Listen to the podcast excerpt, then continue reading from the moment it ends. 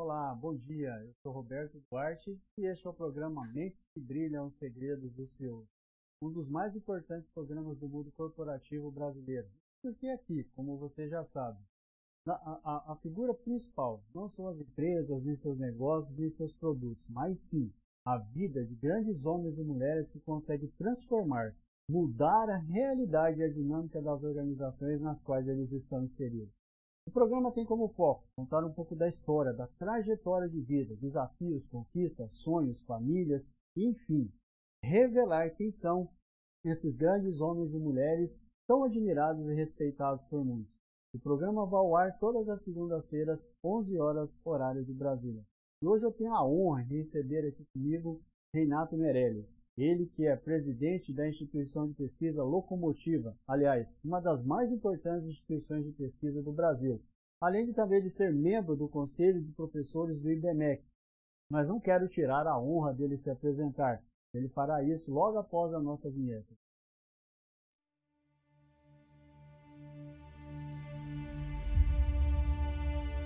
Durante a história da humanidade, grandes personalidades fizeram a diferença no seu tempo e influenciaram as gerações futuras. Com sua genialidade e uma forma ímpar de olhar para os problemas à sua volta, criaram soluções que hoje são realidade em todo o mundo. Grandes mentes que deixaram o seu legado para sempre em nossa história. Hoje não é diferente. Descubra o que os maiores nomes do mundo corporativo pensam e como eles enxergam o mundo à sua volta. Preciosas lições de gestão com quem sabe o que faz.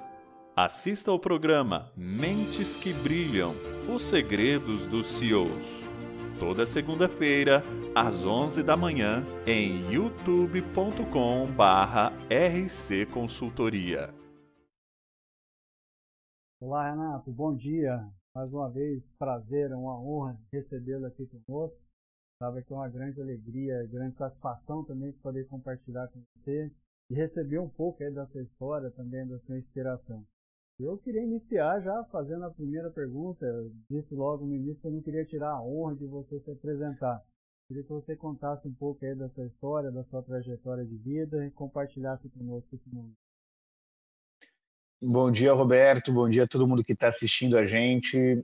Meu nome é Renato, sou palmeirense, eu sou pai da Helena, marido da Adriana. É, e eu costumava me definir até pouco tempo atrás como um curioso estrutural. Eu sou um cara que ganha vida fazendo perguntas, tentando descobrir coisas que eu ainda não sei e ajudando as empresas a se conectarem melhor com aquele que, no limite, decide o sucesso de qualquer marca, que é o consumidor. Maravilha, Renato. Dentro, durante toda essa trajetória, a gente estava até comentando um pouco aqui sobre algumas, alguns trabalhos que, fizeram e deram repercussão sobre tudo isso que vocês têm feito. Qual é o maior desafio que você encontra hoje, Renato? Qual é o maior desafio que você fala, poxa, isso me ajuda realmente a cada dia a enfrentar, me ajuda a cada dia a ver o mundo de forma diferente, a enxergar novos horizontes e isso me ajuda também a crescer como, como pessoa? Olha, Roberto, é, a gente vive num país que, em momento, num momento em que todo mundo duvida de tudo, onde a polarização é muito grande, que a Terra é redonda. E eu sou um cara que acredita ainda que um mais um é igual a dois. Toda vez que é, a gente se propõe a ouvir o outro, a escutar verdades que podem parecer estranhas no primeiro momento, mas que partem de um ponto de vista diferente do nosso, a gente tem a chance de aprender, de melhorar as nossas opiniões, de aprender com outra pessoa, de ensinar também, de, de é, se fazer ouvir. O fato é que a cada nova pesquisa fica muito claro para mim que o importante para garantir a minha sanidade mental e tentar construir um futuro melhor é, para minha filha e um país melhor para todos nós vivermos, é não perder a habilidade do diálogo, a uhum. habilidade de escutar opiniões diferentes da nossa, aprender com elas, e para isso é fundamental ter um compromisso real, não com a versão, mas com o fato. Não apenas com a opinião, mas com a realidade das coisas. Pode parecer uma besteira isso, mas nunca foi tão importante na história do Brasil as pessoas começarem a tomar decisões baseados numa realidade concreta. Porque quando todo mundo fala a toda hora de fake news, onde qualquer notícia falsa aparece no WhatsApp, é, a pessoa acaba querendo acreditar naquilo que ela quer que seja verdade e, e passa a, a, a desconfiar de toda opinião que seja contrária à dela. É, fazer pesquisa é lutar contra a versão. Fazer pesquisa é uma, é, uma batalha constante, tentar entender é, o que, que, de fato está acontecendo em realidades distintas da nossa. É um exercício de empatia constante que, no meu modo de ver, nunca foi tão importante para o país onde vivemos. Renato, e você tem, tem um outro lado também, que é a questão sua da, é, de você atuar dentro de uma área que ela é muito dinâmica. Ela é, é eu diria que assim, ela, a todo momento surgem coisas novas, movimentos novos. Aí como é que você consegue dentro dessa, dentro desse projeto é, é, é, se projetar profissionalmente, criar novos horizontes profissionais nesse turbilhão de informações que nós estamos vivenciando hoje? Faz 19 anos que eu ganho a vida estudando o brasileiro, o consumidor, essas pessoas que estão por trás das estatísticas que toda hora aparecem na pesquisa. Depois de tanto tempo, você consegue entender que o grande pulo do gato está, na verdade, é, em em saber que aquela pessoa que viaja de avião pela primeira vez é a mesma que vai no supermercado é, escolher um produto, que tem um sonho de é, ter o primeiro universitário da família, é, que são pessoas antes de serem consumidores. Quando a gente entende isso, as empresas começam a enxergar em você como uma tecla SAP da opinião pública. Né? E o Instituto Locomotiva conseguiu, ao longo dos anos, se firmar como alguém que entende é, o que passa na cabeça desses consumidores. Agora, Roberto, entender isso significa saber que toda hora a opinião das pessoas muda. Uhum. Que se a fotografia é importante, é, e a pesquisa nada mais é do que a fotografia daquele determinado momento, o fundamental é entender o que fez as pessoas chegarem nesse, é, nessa opinião e o que pode fazê-las mudar de opinião. Com isso, você consegue saltar da fotografia para o filme. O filme do comportamento, do pensamento, dos hábitos de consumo e da opinião desses mais de 211 milhões de brasileiros. E como é que você se sente hoje, Renato, conduzindo isso? Porque, assim, de certa forma, você está. É, é, você é o transmissor, o porta-voz desses anseios, dessas, dessas buscas, do resultado de toda essa pesquisa. E como é que você se sente conduzindo tudo isso, levando e mostrando e revelando isso para o público? Eu acho que existe uma responsabilidade de, de, de qualquer pesquisador é, quando vai transmitir o resultado dos estudos, de ser um fiel porta-voz do que os números da pesquisa mostram, ou do que uma abordagem é, qualitativa que vem de grupos de discussão ou de pesquisas etnográficas mostra. Você, quando está falando sobre os resultados, você tem um compromisso com a verdade que é, esses números mostram, um compromisso que é, não é meu, é um compromisso de, de, qualquer pesquisador e que de toda uma equipe. Né? A equipe do Instituto Locomotiva é formado por eh, mestres, doutores eh, das melhores universidades do Brasil, eh, por antropólogos, economistas, sociólogos, cientistas políticos, estatísticos, psicólogos, que a todo momento conseguem levar a análise desses, é, desses números e dos resultados da pesquisa é, de uma forma muito mais coletiva do que individual.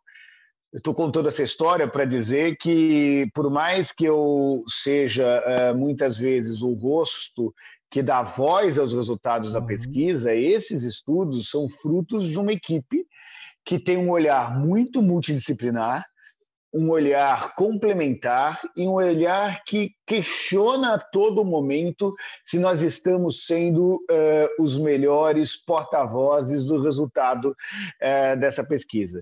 Então, é uma responsabilidade muito grande levar para as empresas ou levar para a opinião pública uh, o, o, resultado real que esses nossos estudos nos mostram a cada oportunidade que nós temos de ouvir esses brasileiros. Legal, Renato, maravilha. E, e como é que você, como pessoa, como, como profissional, é, se visualiza é, é, profissionalmente diante desse cenário? Eu falo assim, no sentido porque você está aí há 19 anos é, conduzindo esse belo trabalho, essa, é, é, essa bela corporação que é o que você tem hoje à frente. e como é que você se visualiza é, diariamente nesse sentido e como é que você se projeta futuramente no, sentido profissional, de crescimento, de sonhos, de conquistas? Olha, é, eu sou pai de uma menina de 10 meses, né? A Helena é, faz a gente refletir, me faz refletir coisas que eu nunca pensei ser possível refletir. Legal. E e eu penso no, no tipo de, de pai que, que eu quero ser. Eu posso ter várias dúvidas sobre a paternidade. A Helena é minha primeira filha, é tudo muito novo, mas eu tenho uma certeza de que ela não pode, em momento nenhum, é, duvidar do que o pai dela está falando. Isso, no meu trabalho, não é um detalhe muitas vezes é, a gente recebe todo tipo de pressão para não divulgar um estudo uhum. ou para tentar apaziguar o resultado de uma determinada pesquisa. E se você faz isso uma vez, é, você entra num caminho que é sem volta. E não é esse o tipo de exemplo que nem profissional que, que a gente quer dar para todos aqueles que confiam e acreditam é, que um mais um é igual a dois e muito menos que eu quero dar como pai. Então, resistir a todo momento a, a, a essas pressões, quando você vai eh, divulgar um estudo que pode não agradar é, alguém, ou quando você é, tem que dar uma notícia que nem sempre é boa para uh, algum cliente, não é apenas um compromisso profissional que eu tenho, mas é um compromisso que eu tenho com a minha filha. Maravilha, Renato. Maravilha.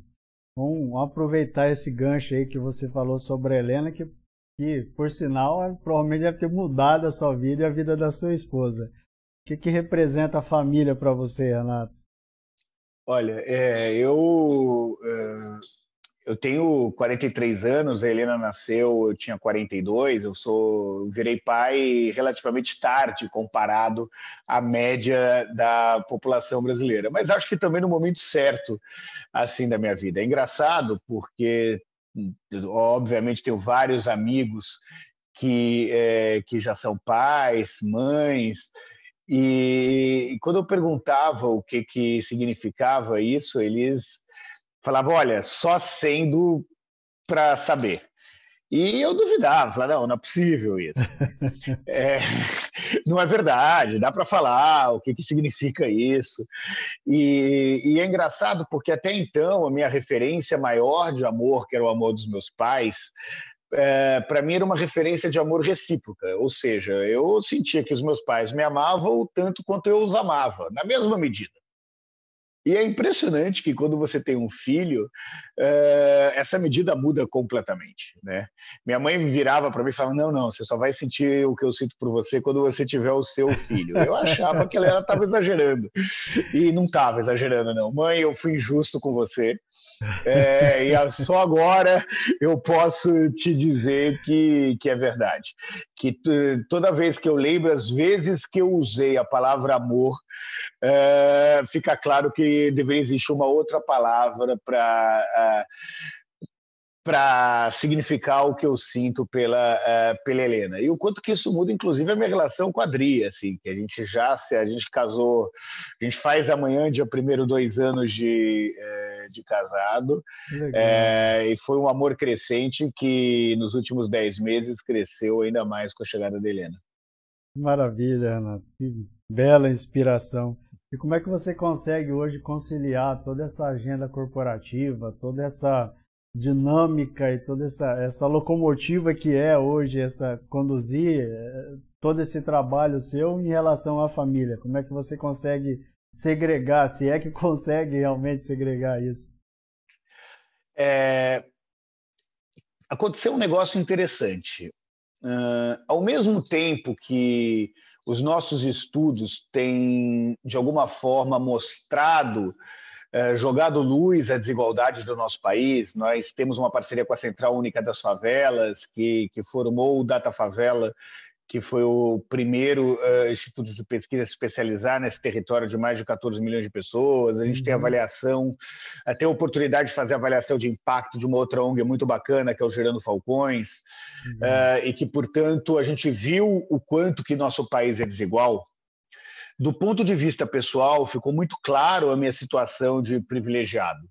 Né, de alguém que é a terceira geração de universitários da família, que consegue, é, de alguma forma, gozar de, dos privilégios de uma sociedade desigual como a nossa sociedade. Nesse sentido, é, eu passei boa parte é, da, a, desse começo de vida paterna tendo a oportunidade de estar junto com a minha filha, de poder trabalhar numa profissão onde o home office é possível, uma realidade que é bem diferente é, dos moradores de favela, por exemplo, onde 46% dos lares não tem água encanada nas suas residências. Eu não estou falando uhum. de álcool em gel, estou falando de água uhum. encanada. É, eu estou dizendo isso porque, de alguma forma, isso me aproximou mais, é, ainda mais da minha filha, me, aproximou, me deu ainda mais oportunidade de passar é, mais tempo com, é, com a minha esposa uh, e de conseguir ficar com, com a família reunido, ao mesmo tempo em que constato o quanto que isso é, infelizmente, exceção uh, num país tão desigual como o nosso. Verdade, cara, verdade. E sobre, sobre valores, Renato, que, que hoje, é, quais são os principais valores que te direcionam, que que te guiam e, e aquilo que você fala, eu quero levar isso para Helena, eu quero transferir isso para ela enquanto eu estiver aqui e vai ser o meu norte. Tem alguns compromissos que, que desde cedo uh, eu tento levar assim na minha vida. Primeiro é que todo mundo as pessoas podem ser diferentes, mas têm que ser iguais no direito, iguais nas oportunidades e iguais no, no, tratamento, né? Durante toda a minha carreira, as pessoas tentam definir, mas Renato, você é de direita, você é de esquerda, você é de esquerda. Eu falo, não, eu sou do século XXI. E o que eu acredito no século XXI é que todo mundo tem que ter direito às mesmas oportunidades, para que com o próprio esforço consiga chegar aonde quiser chegar é, onde o seu esforço uh, permitir chegar. Então, enquanto o Brasil fica numa falsa polêmica, na minha opinião, se, se é melhor, é, se é justo ou não a, a, meritocracia, eu acredito que ela só existe de verdade quando todos têm condições de largar do mesmo lugar.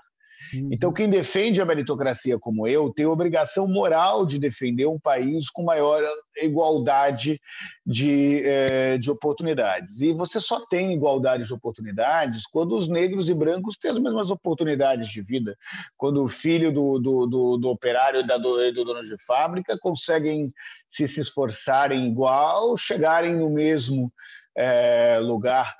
E esse valor é um valor que, que para mim é muito importante para todos que eu quero perto de mim. é, e na educação que, que desde já eu e a Adriana nos esforçamos para dar para a Helena. Que legal, né? Tem uma visão, uma visão diferenciada, né? Podemos assim dizer, principalmente nesse contexto que nós estamos hoje. É, vamos falar um pouquinho, Renato, sobre é, sobre a questão hoje de agenda do dia a dia. A gente vê aí algumas pesquisas, até a Infomani publicou aí os oito hábitos diários que, da, das pessoas bem-sucedidas no mundo. Como é que você organiza a sua agenda? O que, que você fala? Isso aqui eu não posso deixar de fazer, eu tenho que me cuidar, ou eu tenho que é, praticar um esporte. Como é que é a sua agenda do dia a dia? Olha, eu sou, desde que eu me conheço por gente, muito workaholic, sempre fui, né? Então eu entro num ritmo de, de, de trabalho que se eu não tomar cuidado, eu, eu não paro.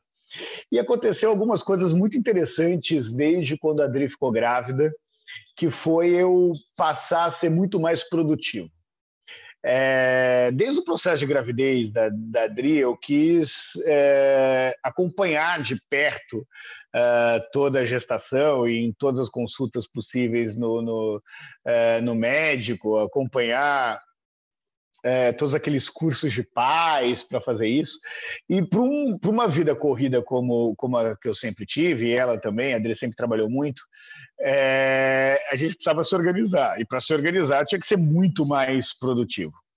Desde quando a Helena nasceu, é, eu quero a vontade de ficar em casa aumentou muito, né? Então até o, o escritório é, nosso ficou a quatro minutos da minha casa é, em, em, em, São Paulo. Depois veio a pandemia e eu tentava me organizar para conseguir é, trocar a fralda dela logo de manhã quando ela acorda, dar de mamar e também botar ela para dormir. É, eu parei de, de, enrolar algumas coisas como, como eu enrolava antes. Acho que a minha procrastinação é, diminuiu muito, portanto, a produtividade é, aumentou. E aconteceu uma outra coisa bastante pessoal nesse processo, que foi eu perdi 17 quilos durante a quarentena. Né? Caraca. Né? Segundo, segundo a minha esposa, porque eu sou do contra, né? Falou, não, só você conseguiu perder 17 quilos durante a quarentena, não é possível isso. Mas a perspectiva de poder é, é, é, ver a Helena crescer com saúde, brincar com ela, é, de logo mais estar tá, tá correndo junto com ela, de poder jogar para o alto e, e, e, ficar agarrado com a minha filha, é, me fez ter uma preocupação com a saúde que há alguns anos eu não tinha é, que eu não tinha. Assim, muito trabalho nos últimos anos, e mas isso era sempre a desculpa para eu não cuidar de mim. Agora eu tenho a melhor é, razão do mundo para cuidar de mim, que é poder ver minha filha crescer. Ah, deixa eu nossa, deixa eu me preparar aí para os próximos anos, que eu tenho que estar em forma para acompanhá-la.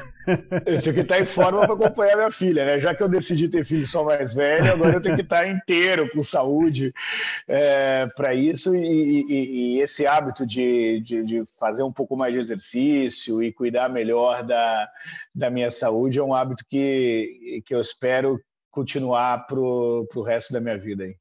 Como bom palmeirense, provavelmente bate uma bola. Opa, adoro, sou goleiro, fui federado no, no, no Palmeiras, é, gosto de, de jogar bola, gosto de acompanhar o, o futebol. Agora, com a pandemia, não dá para bater aquela pelada com, com todo mundo, né? com os amigos, porque a gente tem que, na medida do possível, manter o isolamento social. Que legal, Renato, muito bacana. Você comentou aí que a equipe sua é formada aí por uma diversidade de, de, de conhecimentos em várias áreas. Como é que você consegue administrar isso, Renato? Como é que você, quando surge um projeto novo, quando surge uma pesquisa nova, é, existe aquele pontapé inicial, que é o de lançar a pesquisa é, e, e, juntar todas as pessoas que vão fazer parte disso. Como é que você orquestra isso e como é que você gere isso até, o, até o, o, o a publicação final do, do, do projeto? Olha, é, quem faz isso de verdade, nosso compromisso aqui é só falar a verdade, é a Maíra, que é meu braço direito, é, diretora de pesquisa da, da, da Locomotiva, e o João Paulo, que é diretor é, é, técnico também do, do Instituto Locomotiva, que, além de, de, trabalharem comigo há muitos anos, são grandes amigos, padrinhos de casamento, é, são as pessoas que eu mais confio na vida. Eu sou a pessoa em que eles tentam botar ordem aqui, porque se me deixar, eu saio tendo milhões de ideias no meio do caminho, a gente sempre acaba entregando muito mais do que o cliente contrata, e eles falam, Renato, precisa sair, vamos lá, funciona. Então, eles têm a função aí de organizar as equipes de campo, os nossos, os nossos grupos de, de analistas e de especialistas, de acordo com, com o objeto de estudo, né, com o objetivo final da, da pesquisa, e eu entro muito na relação inicial de entender qual é a demanda do cliente, os objetivos da pesquisa,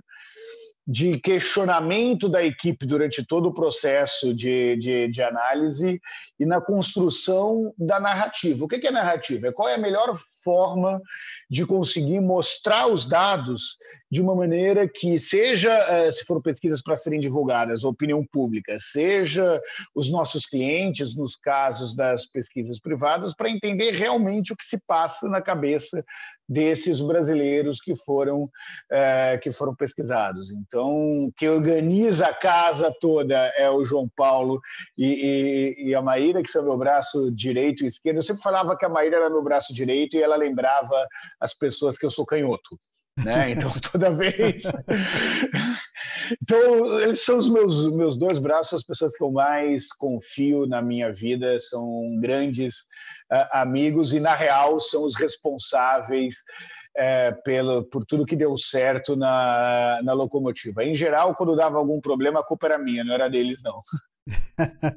Legal. E na, na, na, nesse fato de assumir essa responsabilidade, Renato, é, existe aquele momento em que você para, olha para trás, reflete e começa a passar aquele filme na cabeça durante os anos de, de tudo que, vier, que veio acontecendo. E chega aquele momento que você para e olha para o horizonte e fala: opa, acho que nós estamos no caminho certo. Isso já aconteceu com você? Acontece? Como é que você reflete isso? Eu acho que teve alguns momentos bem importantes assim é, na minha carreira. Né? Acho que teve um, um primeiro momento quando eu decidi. Eu comecei, na verdade, a minha carreira como estagiário numa empresa que estava se formando, que era, que era o Data Popular, estava desde o início nisso, depois virei sócio e, e CEO do Data Popular até 2015, é, em onde eu fiz uma opção no, no, no, início da carreira de não sair é, do Data Popular. Foi uma escola muito importante, é, eu aprendi muito nesse, nessa escola com pessoas que, que foram fundamentais aí na construção da, da minha vida profissional. Não ter saído foi um marco importante. Teve um até 2015 quando a gente tomou a decisão, eu e, e toda a minha equipe, é, de é, ao constatar nos nossos estudos que a classe econômica sozinha não era mais o principal vetor de mobilização da opinião e dos hábitos de consumo dos brasileiros, abrir um, um instituto de pesquisa que foi o Instituto Locomotiva, que vai fazer, é, que acabou de fazer quatro anos, né? É, junto com Carlos Alberto Júlio, que é um grande amigo, foi presidente da HSM, da Tecnisa, da Polaroid, é, e, com, é, com o Evanildo, e toda a minha equipe que veio junto do, do, do Data Popular também, a gente tomou a opção, a decisão de abrir o, o, o Instituto Locomotiva, o que depois de casar foi talvez a melhor decisão é, da minha vida. Isso foi bem importante para um novo olhar aí sobre o Brasil.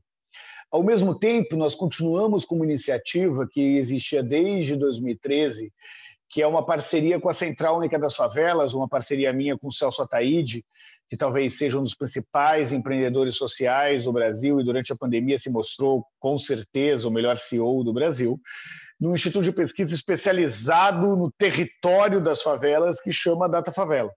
Uhum. É uma parceria que permanece até hoje, agora é, como locomotiva e, e, e, e CUFA, e que entende que é, os moradores da favela não devem ser apenas objeto de estudo, eles devem ser protagonistas da sua própria história.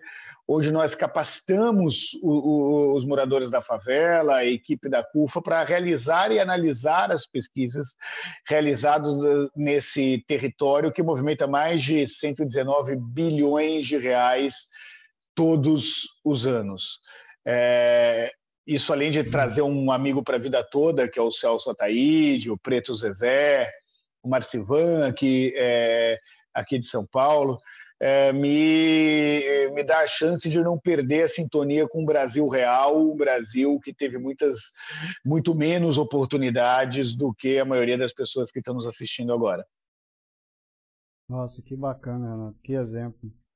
Um, tem, um, tem um item que eu acho que é bem interessante, principalmente para a atuação dentro da sua área. Até mesmo porque, como você trabalha com com toda a parte de pesquisa empírica, uh, existe o que a gente fala assim do, do, da parte do gestor, algo que, algo que a gente fala assim que é a tomada de decisão pelo sentimento, que é a, a, a famosa a palavra feeling.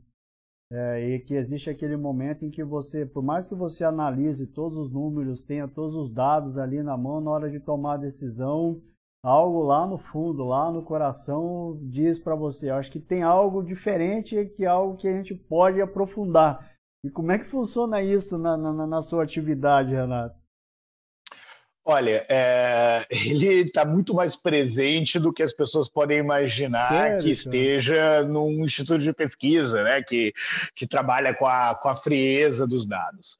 Em geral, o insight vem é, da convivência cotidiana é, com as pessoas. Né? Eu, até hoje, modero grupo de pesquisa, passo um tempo fazendo etnográfica, morando na casa das pessoas, porque o insight real vem daí. Eu vou uhum. dar alguns exemplos para quem está nos assistindo entender melhor o que eu estou falando.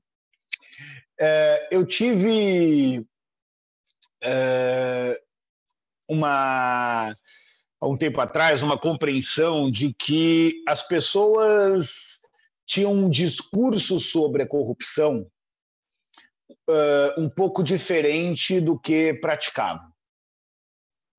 Eu via pessoas que eu conhecia, uh, que eu já tinha visto tendo atitudes, digamos assim, não muito honestas, e que a todo momento estavam denunciando ah, a, corrupção que elas não concordavam com o país e estão certos de denunciar mesmo. Acho que não, é, não tem que ter tolerância zero para a corrupção. Mas essas pessoas tinham dois pesos e duas medidas para isso. O problema é que, se você pergunta se elas se consideravam corruptas ou não, a tendência das pessoas é falar que sempre corruptos eram os outros. E aí a gente desenvolveu uma metodologia de pesquisa em que primeiro a gente perguntava se as pessoas se consideravam corruptas ou não. E aí menos de 5% afirmavam que, que, que, se consideravam corruptas. Depois a gente passava a perguntar, ok, mas num país como o nosso, onde não tem muita, muita forma de resolver os problemas sem ser com um jeitinho brasileiro, é, você já foi obrigado a ter que molhar a mão do guarda para não receber uma multa? E daí esse número crescia.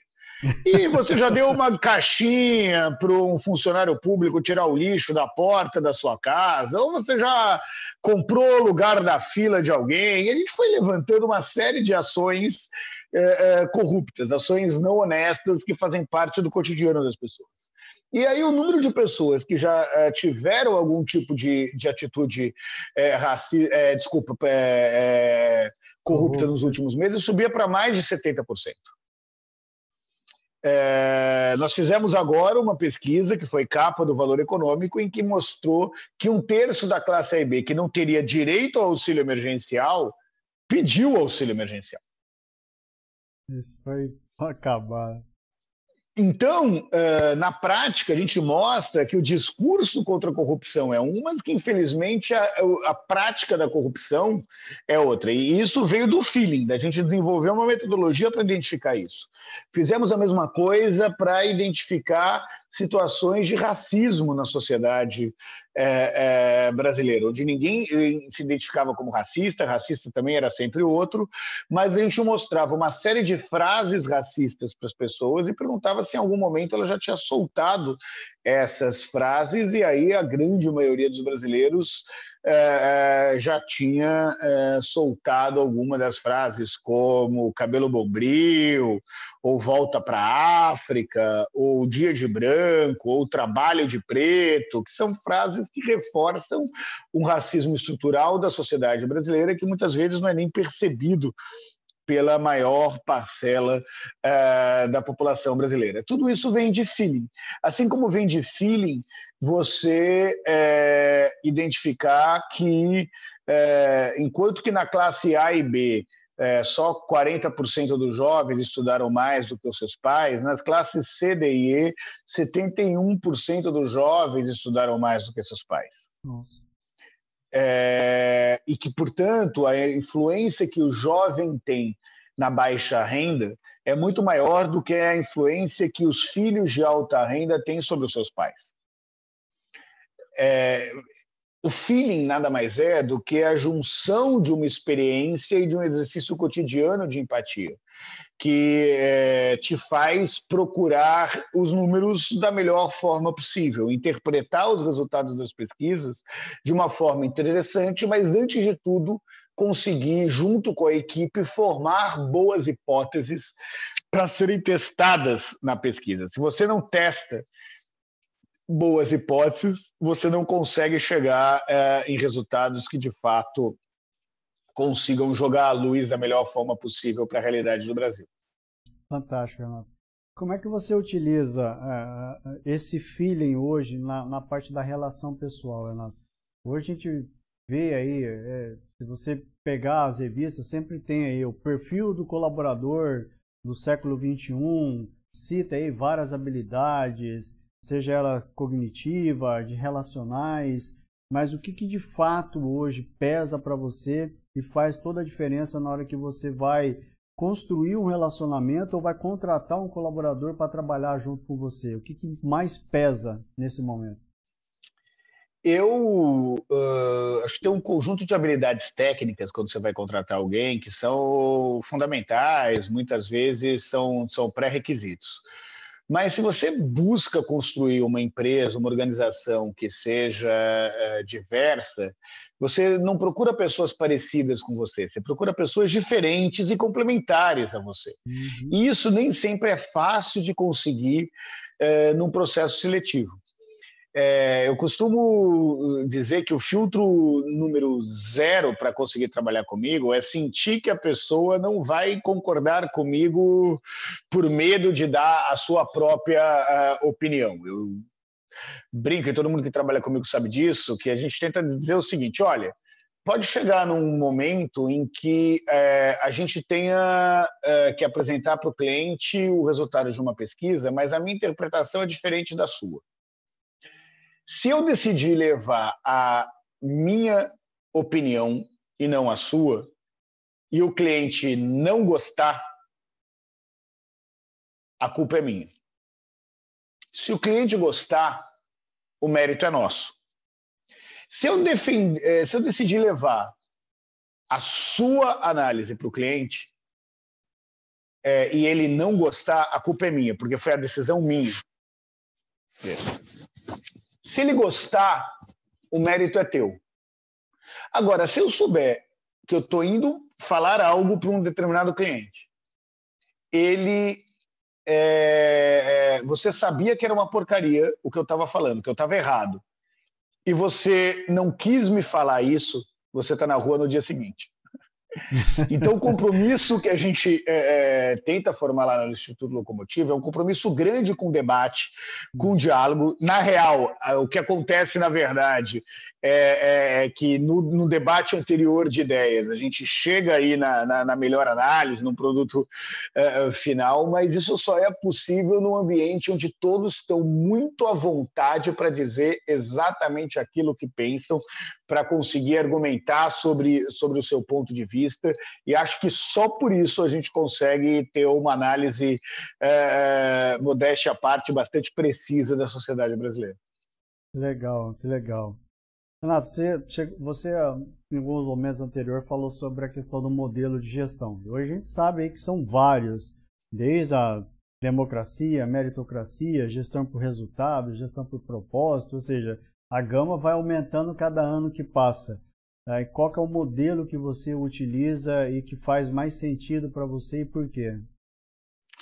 Olha, é, eu não sou daqueles é, chefes, daqueles gestores que acreditam que você tem que controlar o cartão de ponto, que você tem é, que, que saber o que cada pessoa está fazendo a cada momento. Então, acho que a nossa gestão é, é relativamente solta e, aí com isso, mas por quê? Porque a gente conseguiu formar uma equipe muito comprometida com o produto final muito comprometida com o resultado final. Uma equipe que tem condições de levar eles mesmos ao cliente final os nossos uh, resultados de estudo inclusive com uma régua muito própria, que tem menos a ver com se o cliente está gostando ou não do, do, do, resultado, e mais com uma régua interna nossa de qualidade, que, via de regra, é inclusive bem mais criteriosa do que aquele que está nos contratando. né? Então, é, a gente tende a, a, cobrar de nós mesmos muito mais até do que é, o cliente final cobra sobre é, análise dos nossos estudos ou, ou das nossas consultorias. É, esse compromisso que cada membro da equipe tem com o trabalho final faz com que todos trabalhem muito. Então, a locomotiva não é um lugar que se trabalha pouco. É, ou que você consegue é, dar cinco horas da tarde, deixar a caneta cair dentro do escritório, quando estávamos dentro do, do, do escritório. Mas também é, é, um lugar onde, se você precisa é, é, passar dois dias a mais com, com a sua família ou, ou ir na festa de aniversário uh, da, da sua filha no meio do horário do trabalho na escola, não tem absolutamente nenhum problema. Acho que todo mundo se ajuda, todo mundo, porque tem confiança também desse compromisso mútuo com o nosso produto, com o que se é entregue uh, no final de uma consultoria ou no final de um estudo. Que legal, Renato. E como é que você se sente hoje é, conduzindo esse modelo né, muito mais colaborativo, mais participativo é, da pessoa se sentir dona realmente da empresa. Como é que você se sente nesse papel? Desafiado a todo momento, né? Porque pensa que que eu sou um, um, um, gestor que gosta e incentiva a ser desafiado a todo momento. Só que algumas coisas precisam sair. Então, é, é, aquela história do. É, todo mundo pergunta, mas por quê? Mas por quê? Me faz colocar outros pontos de vista, me faz pensar, me faz ir além. É, eu não vou dizer que esse é o modelo mais fácil de, de tocar o dia a dia de uma empresa, não. Mas eu não tenho dúvida nenhuma que, que é o que faz eu ter mais orgulho desse, desse time fantástico que o João e que a Maíra conduzem é, ao meu lado aí no, no Instituto Locomotivo. E que me faz também ter sócios que super questionam tudo a todo momento. Né? Eu tenho o, o, o, talvez um dos principais neurocientistas do país, que é o, que é o professor Álvaro Machado Dias, da Escola Paulista de Medicina, que é psicólogo uh, uh, e que entende uh, pesquisas não declaratórias como poucas pessoas no mundo. tem um, um, o Carlos Alberto Júlio, que com toda a experiência e como membro de conselhos de várias empresas, a todo momento nos, nos questiona sobre é, é, como uh, para onde vai o Instituto Locomotiva e o, e o, Evanildo Barros, do Grupo Vertem, que, que apostou na gente desde o, desde o início e que a todo momento nos coloca o desafio de, é, da inovação e da ampliação tecnológica das nossas ferramentas de pesquisa. É, é assim, é o, até o verdadeiro significado da locomotiva. Na, todo, todo momento sendo alimentada com novas ideias para se mover e realmente promover o resultado. Né?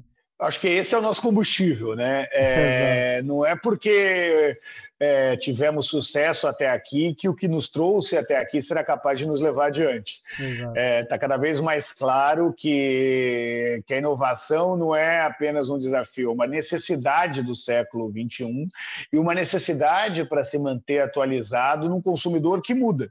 Então, se você não muda é, como os seus consumidores mudam, se você insiste em, tente, em tentar analisar suas sociedade como se analisava há 150 anos atrás, você não consegue acompanhar as mudanças no comportamento e no pensamento dos brasileiros. Verdade, verdade, faz todo sentido. Vamos falar um pouquinho sobre fontes inspiradoras. Você já deixou escapar lá atrás um, a questão da família, mas quem que realmente hoje te inspira, que você olha e fala, puxa, essa pessoa me, a cada dia ela me, me faz ter novos insights, me faz pensar o mundo de forma diferente? Olha, é, que antes do, do, de quem inspira, de quem sou grato. Eu sou grato a várias é, várias pessoas que em algum momento da minha vida acreditaram em mim. Eu sou grato a quem fez movimento estudantil junto comigo, que ajudou a criar o Sou da Paz lá atrás, e sou muito grato a, a, a pessoas que passaram na minha vida como professor que me levou como estagiário, que estava abrindo Data Popular, que é o Fábio Mariano, ao Haroldo e a Luciana, que foram meus sócios, ao Palhares, ao Wagner, que foram meus sócios lá atrás, ao Bassunção. Sou muito grato a, a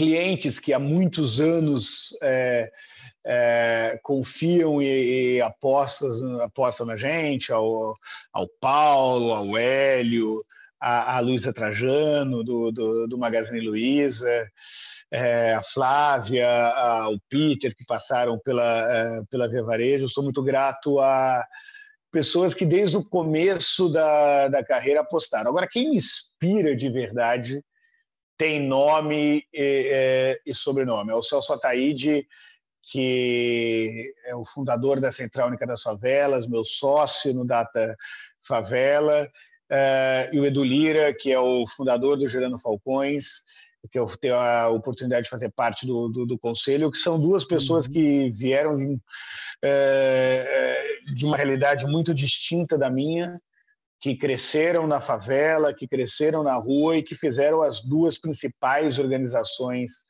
é, sociais do, do país. São dois líderes comunitários, são dois líderes negros, são dois líderes que conseguiram envolver parte considerável do empresariado num processo grande de doação durante o período da, da, da pandemia. São duas pessoas que eh, me inspiram e me levam a querer ser melhor do que eu sou hoje. Legal, Renato. E você pergunta você se considera hoje uma fonte inspiradora? É, acho que não. É, mas, mas eu tenho, eu tenho. As pessoas têm ambições diferentes na vida, né? Uhum. É, tem gente que tem ambição por poder, tem gente que tem ambição por fama, tem gente que tem ambição por dinheiro. É, e acho que são todas ambições válidas, né? Se eu tivesse que falar minha ambição profissional, é o que faz o meu, o meu olho brilhar, é, é tentar abrir é, é, a realidade de um Brasil desigual para um número maior de pessoas. Então, o que me deixa feliz é cada vez que alguém que leu algum livro que eu escrevi me me fala, pô, Renato, seu livro me ajudou, eu vi uma palestra sua e isso fez muita diferença na minha vida, ou aquela pesquisa que você realizou me abriu um olho para a realidade que eu, que, eu, que eu desconhecia. Então, esse essa satisfação de, de, de alguma forma, uh, conseguir influenciar pesquisas, o olhar que, que algumas pessoas têm sobre a sociedade me, me faz querer ir adiante. Ah, mas sem dúvida isso também desperta um, diria ser que um carinho, uma admiração muito grande, né, Renato. Isso, é, até mesmo pelo, pelos resultados que, que você tem produzido e a maneira como tem trabalhado e evidenciado isso, sem dúvida, é, é, o coloca numa posição de, de, admiração. Falo isso particularmente, tá? Super obrigado, Roberto, pela generosidade dos comentários. O que a gente tenta é ter mais amigos que inimigos da vida. Faz todo sentido. Deixa eu te falar, perguntar uma outra coisa sobre o seu mercado hoje de atuação. É, o que, que mais influencia para você hoje? O que, que mais, que mais impacta dentro do que você faz hoje? Olha, é, eu tento. a gente trabalha, a gente tem duas frentes grandes de atuação: uma frente de pesquisa e conhecimento do consumidor, do brasileiro. Na verdade, a gente faz pesquisas no, no mundo inteiro, né? Fez uma série de estudos uh, em vários países do mundo, países dos BRICS, né? Brasil, Rússia e China, uhum. países da América Latina. É, mas tem uma área que cresce muito, que é a área que, eh, justamente a área que transforma dados de pesquisa em estratégias de, de negócios ou de formulação de políticas públicas. É, eu, eu tenho muito orgulho de quando algum dado vira uma estratégia de negócio ou quando a gente consegue chamar é, os consumidores ou, ou o cidadão para co-criar uma nova realidade. Eu tenho uh, oportunidade na minha vida de fazer uma série de pesquisas que revelam o racismo do Brasil ou, uh, em parceria com o Renova, uh, a necessidade de, de, se renovar a política nacional, de, de se incentivar a democracia. Eu tive ao longo da minha carreira a chance de uh, conversar com, com, uma série de dirigentes uh, de todos os partidos que já ocuparam a, a, os ministérios, a presidência da República. Uh, Para mim é um, um, um privilégio cada vez que a gente consegue ter um desenvolvimento profissional que de alguma forma deixa um legado, seja para iniciativa privada, seja para uma discussão de sociedade mais justa no nosso país. Maravilha, maravilha. Você já deixou escapar também essa, essa pergunta, mas em relação à transformação da humanidade, Renato, o que, que, na sua opinião, você entende que realmente vai transformar a nossa sociedade, vai mudar a visão da humanidade é, e que nós devemos estar preparados para isso e de que forma nós devemos nos preparar para isso? Tem uma. Uh, primeiro que a gente tem que deixar claro que a velocidade das mudanças é muito maior do que se podia imaginar. Né? As transformações tecnológicas, o acesso à informação, é, que vem ao mesmo tempo com um questionamento de como que os algoritmos de alguma forma passam a ditar a, a, o acesso à informação, uh, faz com que esse processo que nós estamos vivendo de, de, de crise sanitária, de pandemia, de um certo confinamento forçado, nos leve a refletir sobre que ser humano nós queremos ser. E essa reflexão na minha opinião, e que é, sem dúvida nenhuma, baseado em vários estudos que nós estamos fazendo durante esse é, processo de, eh, de pandemia, é, nos leva a, a, a entender que pode não parecer, mas que as pessoas que defendem um mundo mais justo são maioria. Uhum. É, e essa certeza de que a solidariedade vence é, a,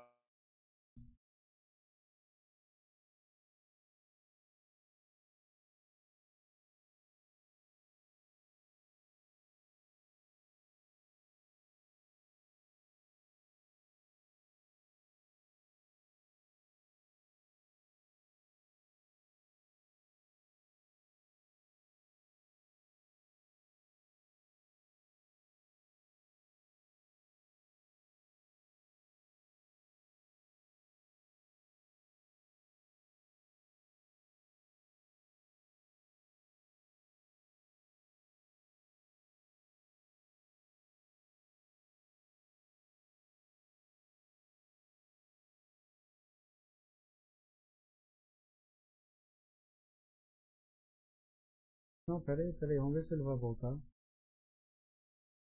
Aí vai ter que dar uma editada no,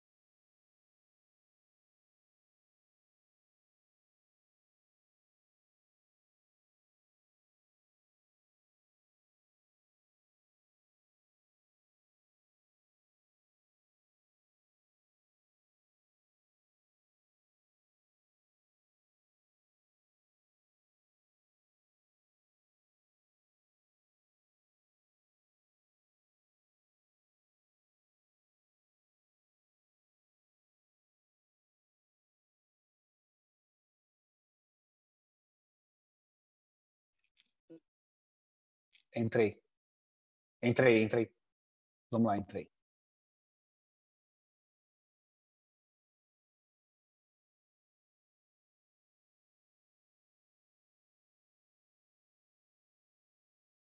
evoluindo tanto como nós gostaríamos que estivesse evoluindo, né, Renato? Só é voltando... verdade, isso porque eu estou de banda larga ainda. É, para você ver. É, é, esse é, esse é um, um, dos fatores aí a serem evoluídos. Retomando só a pergunta que eu havia feito, Renato, sobre realmente quais são as perspectivas de mudança que vão transformar a humanidade e como é que nós devemos nos preparar para isso. Eu retorno aí para você para você complementar. Olha, acho que as novas tecnologias e esse processo de, de confinamento forçado que vivemos nos últimos meses fez compreensão de que as pessoas que defendem a solidariedade e a inclusão são maioria no Brasil e no mundo, em que por mais que de vez em quando pareça o contrário, tenho certeza que nós é, saímos desse processo de, de, pandemia melhores do que entramos. E para quem duvida disso, não custa lembrar um pouquinho de história. Depois uhum. da peste negra veio o iluminismo. Veio um olhar para o outro, um olhar para a ciência, um olhar para a cultura, um desabrochar da humanidade que rende frutos até hoje.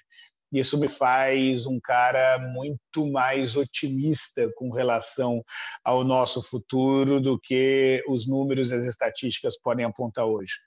Maravilha, Renato.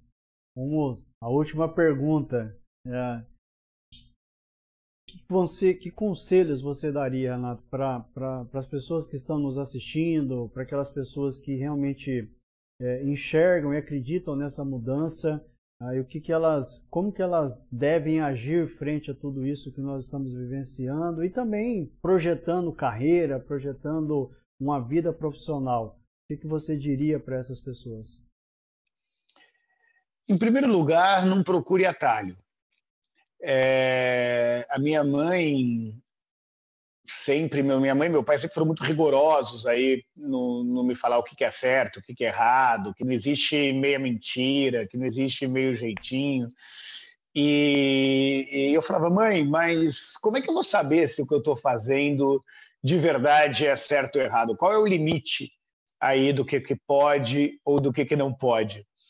E ela me deu uma resposta muito simples, mas que eu levo até hoje é, ela fala: Filho, você teria coragem de olhar no meu olho e falar o que você está o que você fazer? Se você teria coragem de me contar, é porque não tem problema, é uma coisa correta. Se você, se você teria vergonha de me contar, é, se pergunte se aquilo de fato é o melhor caminho. E para mim virou um termômetro muito claro desde a minha que infância legal. sobre o que, é, o que é certo e errado. A outra coisa é nada, dinheiro nenhum substitui o brilho no olho.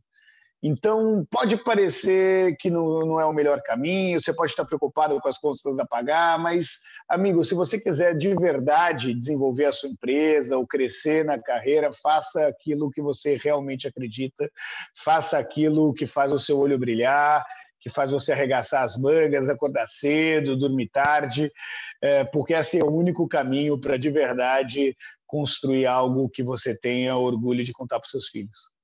Maravilha. Gente, eu falo assim, por experiência, Deus tem nos dado a oportunidade de conhecer pessoas, primeiro conversar com pessoas que, com quem é, nós admiramos e outras pessoas que Deus tem nos colocado que realmente são fontes inspiradoras, são pessoas que realmente é, não só mudam o dia a dia, mas também mudam o ambiente por onde elas passam através de seus pensamentos, através das suas ações. E hoje eu tive a, a honra, a grata satisfação de conhecer, é, conversar pessoalmente com, com, com o Renato Meirelles. Eu falo pessoalmente porque é como se eu estivesse aí do seu lado, Renato. É, essa honra mesmo de poder é, absorver, conhecer um pouco mais da sua história, ver que realmente é, você é uma pessoa é, fantástica, com um pensamento que a gente fala, o pensamento fora da curva que, que realmente pro, provoca essa mudança, instiga essa mudança e também é, é, é, inspira as pessoas a, a promoverem essa mudança.